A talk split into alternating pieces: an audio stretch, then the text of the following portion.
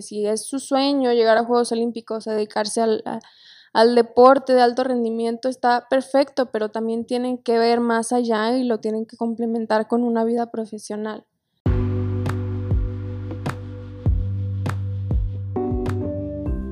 Hablemos con Profesionales es una sección del podcast donde compartiré entrevistas con empresarios para saber de su vida profesional y de paso preguntarles qué opinan de la arquitectura, que es mi profesión. Mi nombre es Alfonso Sánchez, bienvenidos. Amigos, ¿cómo están? Vamos a cerrar este año con broche de oro porque estoy con una chava que ha sido campeona nacional de gimnasia en varias ocasiones.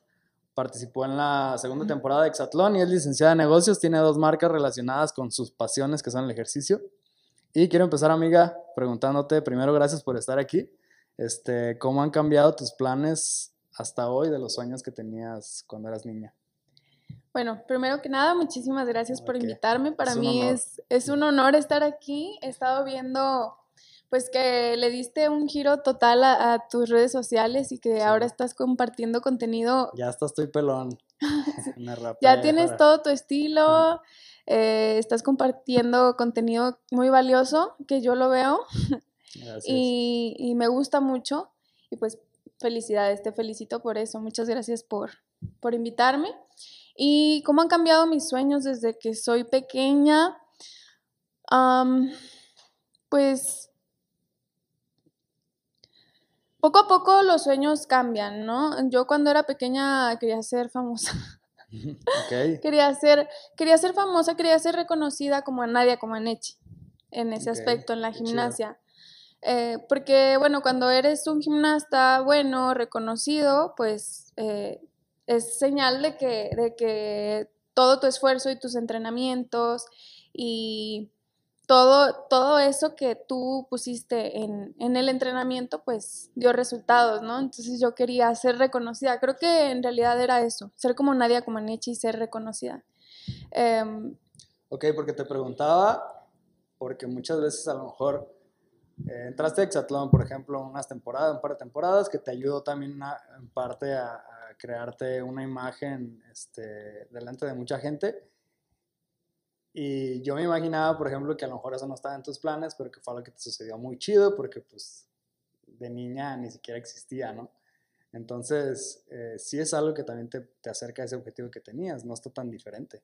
Sí, ya después cambiaron mucho mis planes y mis objetivos, porque, bueno, mi vida eh, dio mil giros y mil vueltas y después me convertí en mamá, entonces ya como que todo cambió pero creo que todos los seres humanos queremos ser reconocidos y yo le pedía mucho a Dios el Dios ayúdame a pues a que lo que haga lo haga bien y, y que sea reconocido lo que yo haga. Entonces creo que creo que Dios me escuchó y le eché muchas ganas y se me dio la vida, el universo, la naturaleza, no sé, todo se, se dio para que pudiera estar en este reality show, como tú dices, y, pues darme a conocer un poquito más y dar a conocer pues mi vida y, los proyectos que yo tengo para, pues, para ayudar a, los demás. Qué chido. Y en la gimnasia también te fue bien, ¿no? O sea, no, no sé exactamente cómo, eh, lo que lograste ahí. De hecho, es lo que te quiero preguntar. Pero, por ejemplo, hace poco, o indagando en tus historias, vi una foto que tienes acostada con un montón de medallas y trofeos y cosas, ¿no? Este, ¿qué, qué tanto, cómo te fue en, ese tema? Mira, yo... Qué bueno, son desde niña, ¿no? Como de los 10 años tienes... Pues me fue, me fue bien y me fue mal en la gimnasia, o sea, yo empecé ah, con mi carrera de gimnasta o empecé a ser gimnasta desde los 3 años Ah, hasta los, 17 más o menos. Y pues tuve muchos triunfos, muchas derrotas. Al principio era la peor gimnasta del mundo. y me frustraba porque veía otras niñas que eran muy buenas y que se les daba muy fácil y que tal vez no iban a entrenar y les salían las cosas. Y, yo que era tan dedicada y que le echaba ganas y que me gustaba no me salían. Entonces era, fueron muchos años de sufrimiento de, de que no, pues de que no era la más buena. Entonces hasta que perseveré, perseveré y, me agarré de ahí y llegué a ser la mejor gimnasta de, principalmente de aquí de Guadalajara, nunca nadie, nunca nadie me ganó después de que, o sea, ¿Cuándo empezaste a sentir que eras eh, buena? bueno, como a los ocho años ya. o sea, como después de cinco años. Sí, como a los ocho años ya, ya era la mejor de aquí de Guadalajara. Y a partir de los ocho años hasta los 17 fui de los tres primeros lugares de México y representé al país y demás. Sí, pero hubo muchas derrotas, hubo muchas lesiones, hubo... Fueron pues cosas buenas y cosas no tan buenas, sí. Qué chido. Y después, eh, ya en esta época, eh, después tú regresas del reality show y abres Flick Flack o fue, no, o fue desde antes? Pues yo ya tenía ese sueño de, de tener un gimnasio y de hacer eso que yo amaba, de vivir de lo que amas, ¿no? Y... Pero ya por el lado de la educación. Sí. Del entrenamiento, pues. Sí, y pues ahí de pronto tú te pones como que a hacer ejercicio y entrenar. Y sí, o sea, sigues divirtiéndote de lo que te gustaba y además lo estás compartiendo a otras personas. Sí, y eh, se da esto de Exatlón y pues digo, o sea, tenía muy poquito dinero con lo que me pagaron de Exatlón, que era muy poco, pues yo tomé la decisión de, de, ok, ahorita la gente me conoce, ahorita pues esta plataforma tan importante que son las redes sociales me, está ayudando a que la gente sepa de mí y de mis proyectos. Es ahora o nunca.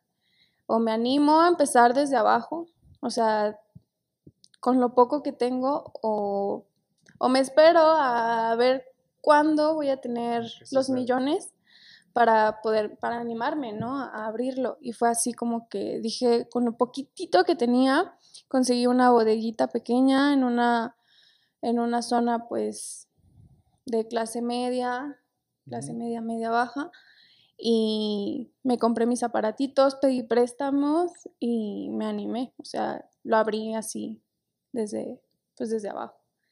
Y, así fue como nació Flick Flack. Qué bueno, ahorita ya eh, se, se, pausó por el tema de la contingencia porque pues es contacto físico todo el tiempo con los niños, pero ya cuántos alumnos tenías? Pues ya tenía como 80 alumnos, más o menos, sí. Sí, ya estábamos creciendo mucho, gracias a Dios. Y era un proyecto muy bonito, un proyecto... Es, un proyecto muy bonito porque pues por ahí vienen, viene otra vez el regreso de Flick Flag, pero es un proyecto muy lindo.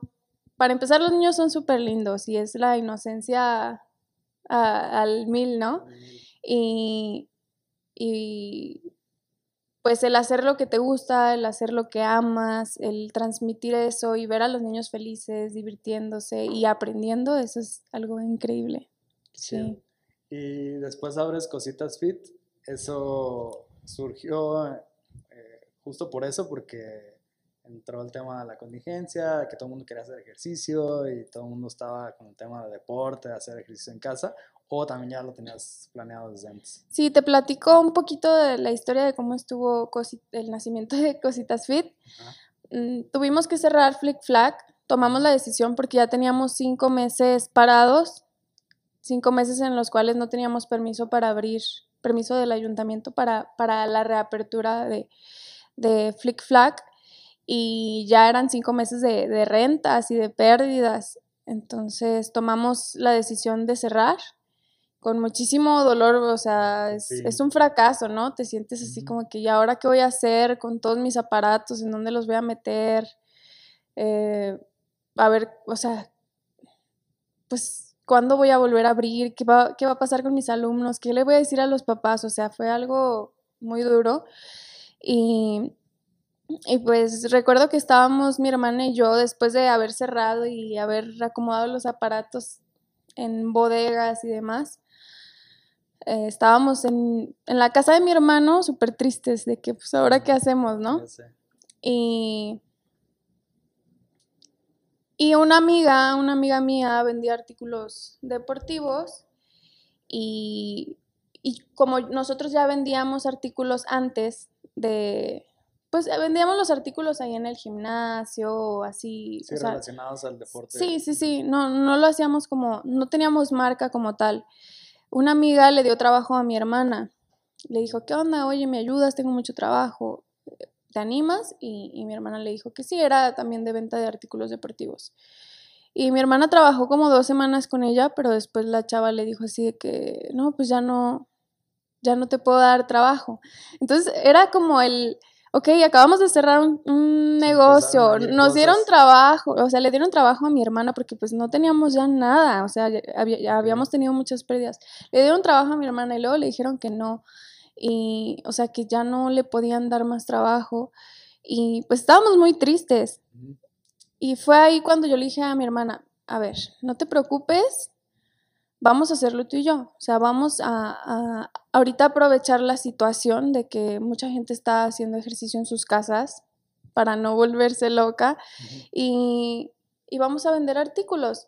Y fue ahí donde yo, pues con los proveedores que tenía de, pues con los proveedores que ya tenía y buscamos más y más y más proveedores y nos movimos por mil, mil lados, fue ahí cuando cuando empezamos a vender ya de manera más formal artículos deportivos y fue ahí donde dije, bueno, vamos a hacerlo ya formal, vamos a hacerlo marca. Eh, yo pensé en, ponerle el nombre de Cositas Fit y, y, así, todo fue creciendo. Hablé con mi amiga y le dije, oye, ¿qué onda? ¿Cómo ves? No hay problema si, si vendo artículos deportivos. Ella me dijo, no, dale, o sea, tú, pues tú eres libre, ¿no? Como por tema de ética, porque trabajaron con ella. Sí, claro. Eh, y yo le comenté, ella me dijo, tú dale, o sea, tú eres libre de, de hacer pues lo que quieras. Hay para todos. Sí, así es. Y fue así como, como nació Cositas Fit y gracias a Dios va súper bien. ¿Y ahorita lo tienen de manera local o, o, también lo mandan a otras partes? Cositas Fit es solamente venta, ventas en línea. O sea, tenemos nuestra página web, vendemos por, por medio de la página web, vendemos por medio de Mercado Libre, Amazon. ¿Pero es eh, geográficamente solo aquí o en Guadalajara? O es a, todo, a todo el país. Ah, sí, sí, sí. Mercado Libre, Amazon y por medio de Instagram. Sí. Muy próximamente ya en Facebook. sí. Es que fue el crecimiento muy rápido porque fue literal así de que... Y entre esas dos cosas que fue como lo más difícil, hablando en tema de, montar el negocio, en tema económico, en tema de, del lado del, negocio, este, que fue lo más difícil a, lo que te has enfrentado. Porque pues son dos cosas que te han cambiado un montón en un año. Entonces, cuando los inicias, ¿qué es lo que a lo mejor harías diferente ahora este, si lo volvieras a hacer? Pues, ay, ¿qué haría diferente? Es que creo que todos los negocios hay que empezar desde abajo, Por ¿no? Por ejemplo, ahora que vas a poner, eh, bueno, ya cuando se abra o se reaperture otra vez el tema de los niños que ya puedan otra vez convivir y hacer sus actividades, ¿qué es en lo que te sientes ya más preparada ahora que lo vas a hacer de nuevo? Sí, pues creo que eh, en el tema de Flick Flag, pues la experiencia, ¿no?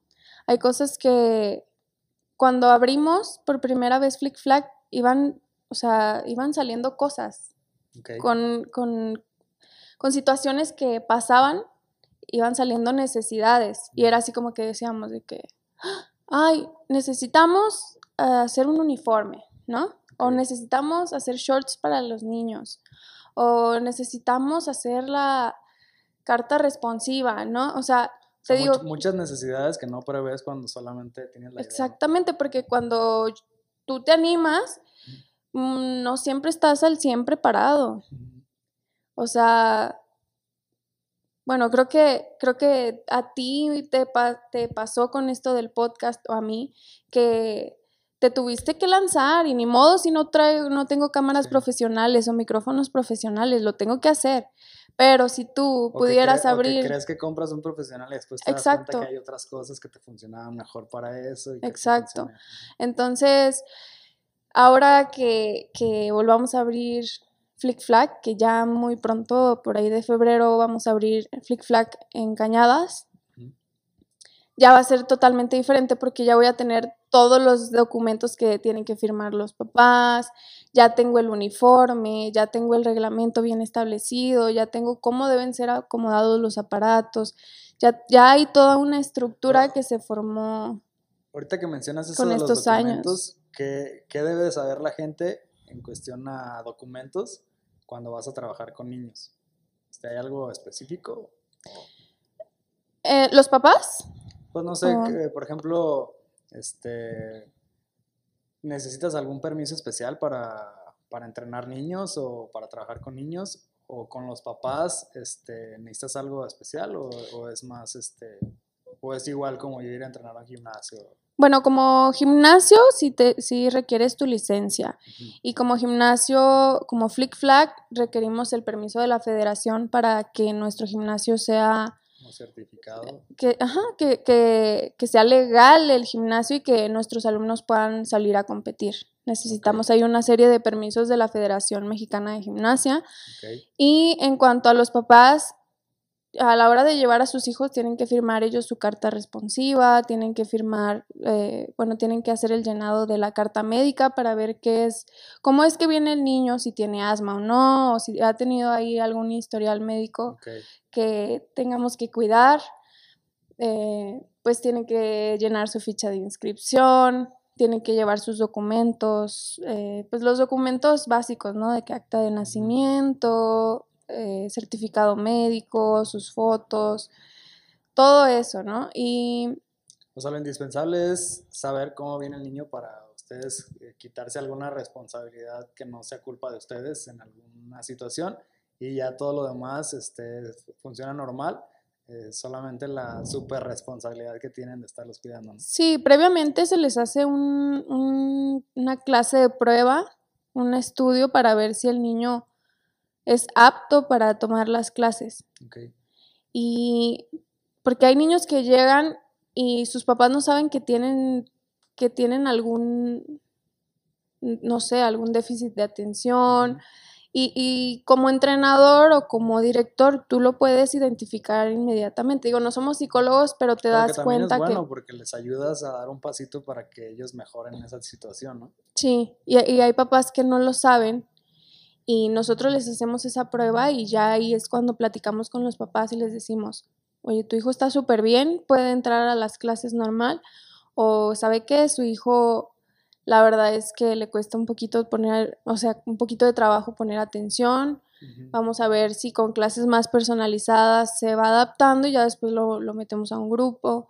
O sea, sí les hacemos pruebas antes o ya de plano si hay niños que, que no, que no ponen atención o que, que se ve pues que tienen algo, sí, sí les comentamos a los papás, pero sí es muy delicado porque los papás pues se pueden, es su tesoro. sí es su tesoro y, y, a veces se sienten ofendidos cuando les dices que no puedes aceptar al niño o que le recomiendas alguna que le haga que les haga que le hagan eh, estudios especiales a los niños, o sea, sí hay que ser súper cuidadosos con eso, pero pero bueno, eso es lo que, lo que hacemos nosotros. Pues sí. te deseo todo el éxito porque está, no, muchas gracias. O sea, ya el concepto que yo veo, por lo menos lo que veo en redes sociales, este, de la escuela, se ve que los niños están súper divertidos y que, les, que es como una atención súper personalizada, ¿no? Porque además que eso es padre de que no sea tan grande, entonces como que están muy eh, apegados, yo creo que el entrenador con los niños, ¿no? y, y en realidad, pues todos los que están ahí como, como que van formando la, la family. Sí, sí, sí. De hecho, el concepto de, de Flick Flag es que, que, sean clases más personalizadas, que más que aprender el deporte, eh, aprendan valores y que se hagan buenas personas y que, disfruten su infancia, que disfruten su infancia porque la gimnasia sí es un deporte muy duro y muy agresivo, aunque no lo crean. Y, y muchos niños no disfrutan su infancia porque pues es realmente duro. Eh, ahorita que mencionas eso, ¿qué, ¿qué, recomiendas tú, por ejemplo, para los deportistas que no tienen una vida muy larga en el deporte? O sea, llegas a cierta edad en la que ya no es, ya no es para ti, por lo menos en tema de, de competencias, a lo mejor ya de un nivel muy fuerte, como para que no sientan que llegaron al, al, al final de la, de la montaña y que se van a caer, ¿no? O sea, ¿qué sigue después de eso y cómo te preparas para saber que en ese momento ya tienes que empezar a ver otro tipo de cosas? ¿Qué recomiendo? Bueno, yo recomiendo que, que disfruten lo que hacen, porque realmente el deporte de alto rendimiento es, son carreras muy cortas, o pueden ser carreras muy cortas. Digo, hay deportes en los que sí pueden llegar más hasta los 40 años, pero pero el deporte de alto rendimiento te desgasta demasiado. O sea, yo de hecho yo ya tengo una operación en la rodilla y ya me duele todo el cuerpo, o sea, mi cuerpo ya está muy desgastado. Y así somos muchos deportistas de alto rendimiento. Eh, más que recomendarle a, los deportistas es recomendar, obviamente sí a los deportistas, pero recomendarle a los papás que hagan conscientes a sus hijos que sí, de que sí, que si es su sueño llegar a Juegos Olímpicos, a dedicarse al, al deporte de alto rendimiento está perfecto, pero también tienen que ver más allá y lo tienen que complementar con una vida profesional. Porque hay gente que se enfoca mucho solamente en el deporte y después se lesionan y se tienen que salir o, o se termina su carrera y salen a la vida y es como de, ¿y ahora qué? En blanco, ¿no? Sí, ¿y ahora qué hago? Entonces sí que haya un equilibrio entre, entre ok, ¿de qué voy a vivir? O sea, ¿a qué me voy a dedicar? ¿Lo, lo tenías tú presente seguido? ¿Tú tienes una carrera en negocios? este, ¿Lo tenías presente o de un momento alguien te aconsejó? ¿Cómo fue? Pues yo, yo me retiré de la gimnasia en la prepa, entonces creo que todavía pude tomar la decisión de, de qué voy a hacer de mi vida. Eh, sí, es, sí yo era consciente de que, pues digo, eso me lo inculcaron mis papás, de que, ok, sí, gimnasia, pero también le tienes que echar muchísimas ganas a la escuela y te tienes que dedicar a algo. Y, y bueno, yo me salía a una buena edad y pude decidir qué estudiar y a qué dedicarme. Pero como te digo, hay, hay gimnastas o hay deportistas que se salen y no... A mucha edad y, todavía no... No tienen ni idea de qué van a hacer de, sus vidas. Y eso es un poquito complicado. Oye, en el tema de, la audiencia en, redes sociales, ¿qué puntos, eh, ¿qué puntos positivos le ves a tener una buena audiencia en, cantidad y qué puntos negativos le ves también a, a esa situación? Pues mira, para mí fue una bendición el, o sea, a mí lo que me dio mucha, mucho alcance fue Exatlón. Para mí fue de bendición y es de bendición esas 110 mil personas que me siguen. Digo, no, no, es algo que, no dimensionas, pero pues sí es muchísima gente. Y, y yo lo veo como una bendición. O sea, yo veo a 110 mil personitas lindas que, que, me apoyan, que me siguen y que, que están ahí interesados de, de, ver mi vida y de quizá aprender algo que les pueda compartir. Y en aspectos negativos, pues, o sea, siempre va a haber haters, ¿no? Siempre va a haber gente que, que te quiera destruir, que te quiera tumbar, que ahí tiene sus malas vibras y sus malos deseos y que gente que ni te imaginas que existe, que están haciendo cosas malas para que no estés bien. Creo que eso es como lo negativo que pudiera tener. De pronto también hay, pues hay gente muy loca, hay gente, digo, ay, no me gusta decirlo, pero te encuentras de todo. Te encuentras de todo, sí, hay gente que, que te dice cosas muy feas o que te amenaza o que te manda cosas muy feas. Eh, pero bueno, eh, esto es algo que, con el tiempo vas manejando y que... Que, que, tienen pocos seguidores les pasa, ¿no? Entonces se multiplica. Sí, se potencializa, se potencializa. Pero eso yo ya lo aprendí a manejar y ya es como, pues... ¿Qué, qué le recomiendas a alguien que está teniendo muchísimos seguidores para que, pues para que aproveche? Digo, no, no es, no es sacar ventaja de la gente porque también muchas veces las personas que seguimos a, alguien que nos interesa, es padre pues ver cosas que nos está haciendo y es padre que también te recomienden cosas y es padre que también este, pues se le saque alguna ganancia de ambas partes este, lo que hacen. Eh, ¿Cómo te has movido tú en ese aspecto? Eh, porque también yo veo que no es, digo, hay muchos influencers que están en redes sociales y que todo el tiempo estás viendo anuncio, anuncio, anuncio, anuncio, anuncio y ya hasta te da hueva verlo, ¿no? Y yo sí he visto que tú subes más como tu vida cotidiana y haces cosas y, y ya de repente sí recomiendas cosas, pero se ve que las recomiendas porque te gustan. Ay, qué bueno que me lo dices porque la verdad es que yo tengo así como que un... Ah, como un, un, problemita con eso. Un choque con eso. Ajá, tengo un choque con eso porque eh, a mí no me gusta ver a la gente que, que te está vendiendo, vendiendo, vendiendo, vendiendo todo el tiempo y yo no me quiero ver así. Eh, digo, yo no le quiero vender a la gente, yo quiero compartir y quiero ayudar. Em, ¿Cuál fue tu pregunta?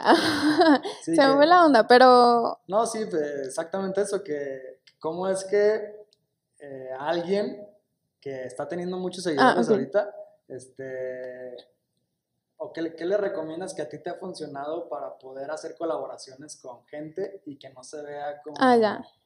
Sí. como superimpuesto, ¿no? O sea, o, o, qué de las colaboraciones que has hecho dices, esta estuvo súper chida, me gustó mucho hacerla, no me causó ese choque que dices de como una barrera, ¿no? De que no quiero que piensen que les quiero vender, sino que realmente sí me gustó. O sea, sí colaboré, sí obtuve una ganancia de la marca porque pues este hubo un trato de por medio, pero realmente lo hice porque sí me gustó, sí, este, o sea, ¿hay algún tip que tú ya estés como agarrando de que cuando pasa esto sí le entro, cuando pasa esto no le Ok, sí, perdón, es que soy bien distraída. Mira, yo lo que les recomiendo a, a cualquier persona, no, a, no solo a personas que tengan muchos seguidores, porque como te decía yo, creo que la cantidad no, no te hace más ni menos, la cantidad no, no importa mucho. bueno, para mí. No es lo más importante. No es lo más importante. Entonces, eh, si, si tú o la persona que me está escuchando apenas va a empezar y tiene 500 seguidores, es igual que yo, o sea, yo lo que les recomiendo es que compartan. Creo que lo más importante es compartir. Todos tenemos una vida distinta, tenemos cosas distintas que compartir y cada quien, cada uno somos una marca distinta, una marca personal. Entonces, el compartir, el enseñar, el aportar a los demás, eso es súper valioso y, y, para mí es lo más importante que más... Y, pues, y, también no mentir, ¿no? O sea, si tú vas a trabajar con una marca, que yo ya trabajo con marcas más pues más grandes, no sé, no sé cómo se le puede llamar a, este tipo de, marcas, mm, que sean marcas que tienen, que tengan que ver con tu vida, o sea, que las que de verdad tú vivas o, o que puedas tú adquirir esas marcas o que ya las tengas en tu vida. Por ejemplo, si son detergentes y tú ya usas esos detergentes, ah, pues habla de esos detergentes. Pero si tú eh, ves esos detergentes y, los estás oliendo y no te gustan y, te dan náuseas y te dicen que hables bonito del detergente. La que lava, la que lava es la señora del aseo, ¿no? Y estás eh, dando a conocer algo que no usas, pues también, ¿no? Sí, o sea, tiene que ser algo que, que realmente te guste. Justo hace unos días fui a un recorrido al que me invitaron para hacer, subir historias y demás. Y, y a mí cuando me invitaron a ese recorrido me enviaron publicidad del recorrido que se veía súper padrísimo, muy, muy bonito, muy vistoso. Y a la hora de llegar ahí fue un total engaño. Y o sea, fue un, evento muy mal organizado, con muy poquito presupuesto, y a la gente que, que iba le estaban cobrando y no le cobraban barato, o sea, fue una decepción total, fue un engaño total, fue algo que para mí fue muy injusto y yo no iba a subir absolutamente nada de eso, aunque me hubieran regalado el recorrido y aunque me hubieran regalado el evento, si yo no le voy a mentir a la gente, o sea, yo no le voy a decir a la gente, vengan porque está súper bonito, cuando no, en realidad no, no lo es. Con la pena del mundo, si a mí me llegan a decir, oye, ¿qué onda? ¿Por qué no subiste historias? Yo sí les voy a decir, ¿sabes qué? Yo no voy a engañar a mi gente. O sea... Pago tu boleto, así Sí, claro, o sea... Pero es eso, el, el que... El que tu marca personal empate con esa marca, el compartir y ayudar a los demás y el, el no mentir, el ser reales, eso creo que es lo más importante. Qué chido. No, pero sí, yo sí he visto un poco eso, entonces este, sí es de reconocerlo que no se ve como periódico. Ay, qué bueno que me lo dices porque de verdad sí, sí tengo ahí un conflicto de que cada que, que quiero subir algo es así como que, es que no me quiero ver, ah, no me quiero ver así. No, sí, sí se ha visto este, naturalón. Y yo, yo, lo veo de esa, yo lo veo de esa forma. Eh, qué bueno que la gente que tiene mucha audiencia pueda obtener ganancia de, de eso porque finalmente pues gana uno y gana la marca y gana el consumidor, porque si es un producto chido, pues tú también ganas de que alguien te recomienda algo que a lo mejor ni conocías, ¿no? Y que, sí, ah, claro. Está chido eso, ya lo probé. O sea, para mí se me hace bien. Lo que no, lo que no me gusta como consumidor, pues sí es ver como canales este, que ya son de anuncios, ¿no? Eso es lo que no está tan chido porque a lo mejor no por, no por la persona, no digo que, ay, que este, se está rebajando o qué mal, sino que ya me empieza a desinteresar estarlo siguiendo. Entonces eso, eso es lo que veo que, que, perjudica. Sí. Pero bueno, pues ya casi terminamos este, la sesión, Linda, gracias. Eh, voy a cerrar con, con dos preguntas que ya son muy personales que le hago a todos los invitados. La primera, me gustaría saber hasta dónde piensas llegar, qué planes tienes este, hasta qué tan lejos lo ves, en cuántos años, no sé. Ok. Eh, bueno, en temas personales, pues para mí lo más importante es mi familia y yo lo que, lo que quiero es, pues, yo en unos años me veo casada y me veo con hijos, con más hijos, tengo un niño, pero yo me veo casada con, con mis hijos, con mi familia. Eh, me veo como una mujer empresaria, pero pues obviamente ya con ya más grande, ya con más sucursales de Flick Flag, ya con el negocio de, cositas fit más pues más grande, quizás ya tiendas físicas.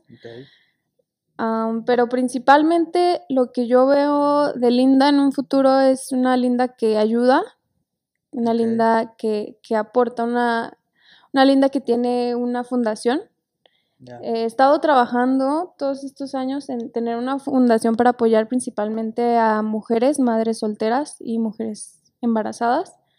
¿Por qué esto? Porque pues yo he sido madre soltera, ¿no? Y porque me aventé mi embarazo sola y no fue fácil el ni el conseguir trabajo, ni el estar sola en, en el embarazo, ni el tener dinero, pagarme mis citas. O sea, fue algo muy complicado el, apoyo psicológico, todo, todo se hace muy complicado cuando estás sola y, es así como yo me veo ayudando a otras mujeres que quizá estén pasando por eso que yo ya pasé y que puedo motivarlas desde el apoyo de la fundación hasta simplemente diciéndoles ánimo, si se puede, mira, yo lo logré y tú lo puedes lograr. Entonces eso es, así es como yo me veo, pero no veo límites en mi vida. Se me hace se me hace chido lo que me dices porque yo veo en ti, digo, no sé si tú lo notas, pero veo en ti como que las experiencias que has tenido en toda tu vida las estás transformando en el, lado profesional. Y a lo mejor no es como que te hayas sentado y hayas dicho, a ver, este es mi plan de vida, voy a hacer esto, esto, esto en, el aspecto profesional, pero te, has estado dando cuenta de muchas cosas o, o, necesidades que quieres cubrir y eso está chido. Entonces, este, pues, todo el éxito en tus planes. Sí, así es. Muchas gracias. Y voy a pasar a mi siguiente pregunta, que esto ya es más del tema de mi profesión. Me gustaría saber, eh, tengo por ahí un canal de YouTube para todos los que han estado escuchando el podcast, este, que han visto que de repente sale una pregunta rara, que es ¿qué opinas de la arquitectura? Esto es porque también tengo un canal en YouTube y en YouTube solo subo opiniones de arquitectura de gente. Entonces, en algún momento se me va a hacer bien chido ver qué opina un cantante de la arquitectura, qué opina alguien que que es fotógrafo de la arquitectura, qué opina que alguien que es este deportista, etcétera, con opiniones súper diversas de lo que es mi profesión. Y ahí están los videitos por si alguien se los quiere este, aventar. claro, claro, los vamos a ver. Entonces, este, ¿qué opinas tú de la arquitectura? ¿Qué opino de la arquitectura? Mira, hace unos bueno, eh, yo creo que en enero de, este año, del año 2020, no, no, sabía absolutamente nada de arquitectura, no sabía ni siquiera qué, qué significaba la palabra, ¿no? Pero me empezó a llamar muchísimo la atención todo todos los temas de desarrollos inmobiliarios y me metí a estudiar pues un curso de pues para, para desarrollar, para hacer desarrollos inmobiliarios, porque es algo que me encanta, los bienes raíces. También me veo así en un futuro, construyendo edificios. Entonces, creo que es algo súper importante en estos temas. Y, y pues mis respetos para los arquitectos, o sea, mis respetos para ti. Mm, gracias. Y, y nada, o sea, creo que ahora que construya mi casa, ahora que haga mi casa, te, pues tú serás el arquitecto. Ah, muchas gracias. Esperemos que pronto. de mi casita. Esperemos que pronto. Por ejemplo, en, la, en, el tema de los, de los como estadios o, o en los centros deportivos, este, pues tiene también su complejidad el que tenga que haber los espacios, no sé si tengan que haber espacios de entrenamiento o algo. O sea, ha, habido un lugar en el que tú hayas sido que diga, no manches, aquí estuvo súper chido, me gustó mucho lo que vi. Claro, sí. A lo mejor no llegaste y como un arquitecto que llega y que revisa todo, ¿no? Pero si llegas y sientes que el lugar se adapta bien al deporte, se adapta bien a, al público, se adapta bien a, a, lo que tienen que hacer y que dices, ah, qué chido, ahí, me gustó mucho. Sí, claro, de hecho los proyectos que se hicieron de los complejos panamericanos del 2011 fueron complejos súper bien hechos y, y fueron, eh, por ejemplo, el complejo panamericano de gimnasia, que ahora se llama Nissan, ese complejo está súper bien planeado y súper bien hecho para, para eso. Y, tú lo ves y, wow, o sea, yo llegué a entrenar ahí y, era un ambiente padrísimo y te sentías increíble porque era, ese lugar se hizo perfecto para, pues para entrenar. sí, se siente el cambio. Y también, por ejemplo, el complejo panamericano de clavados, que hace poquito conocí al, arquitecto de, mm, de este complejo, él nos va a hacer un proyecto de arquitectura para Flick Flack. Y, el ver el render, se le dice el render, como la maquetita, el ver la maquetita al llegar allá a su oficina y, y saber que él había hecho ese complejo impresionante, dije, wow, o sea, ¿con quién estoy, no? Entonces sí, es súper importante la arquitectura en los deportes, 100%. Qué chido. Pues muy bien. Sí. Este, muchísimas gracias. Ya para terminar, he intentado hacer una dinámica para quienes escucharon todo el podcast y nos ayuden a compartirla en las redes sociales, que te etiqueten a ti me etiqueten a mí compartiendo el, en Spotify, le pones compartir y te lo comparto directamente una historia. Este, pues otorgarles algo, habíamos platicado un descuento, ¿no? En Cositas Fit. Sí, claro que sí. Van a, a todas las personas que escuchen este podcast tienen un 15% de descuento en Cositas Fit y también 15% en Flick Flag, por si gustan llevar a sus niños. Qué bueno. Y pues también les vamos a dar un regalito. Vamos a hacer una dinámica para, para regalarles algo. Esa dinámica pues la esperamos en, en redes sociales para que también estén atentos por Así es. Súper, pues ya saben, este, compartirlo, etiquetarnos. En nuestras redes sociales, perdón. sí. Eh, a mí me encuentran como Alfonso Sánchez-L y a ti, Linda. Eh, ok, les voy a pasar las tres redes sociales. Es Linda Soltero con doble O en Instagram y Facebook. Cositas, bueno, arroba cositasfitgdl en Instagram y arroba flickflackgimnasia en Instagram también. Ok. Entonces ahí nos etiquetan pues en la que sea o en todas. pues de preferencia en Instagram, pero pues que etiqueten todas las... Todas nuestras redes, va, súper bien. Para que participen, están muy padres los productos. Súper, pues listo.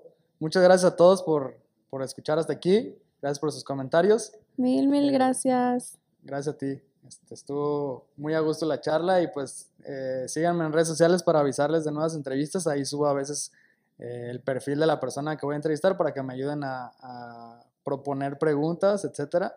Y pues seguimos en contacto en un próximo podcast. Así es, que siga creciendo esta comunidad. Muchas gracias. pues gracias a ti. Súper. Bye.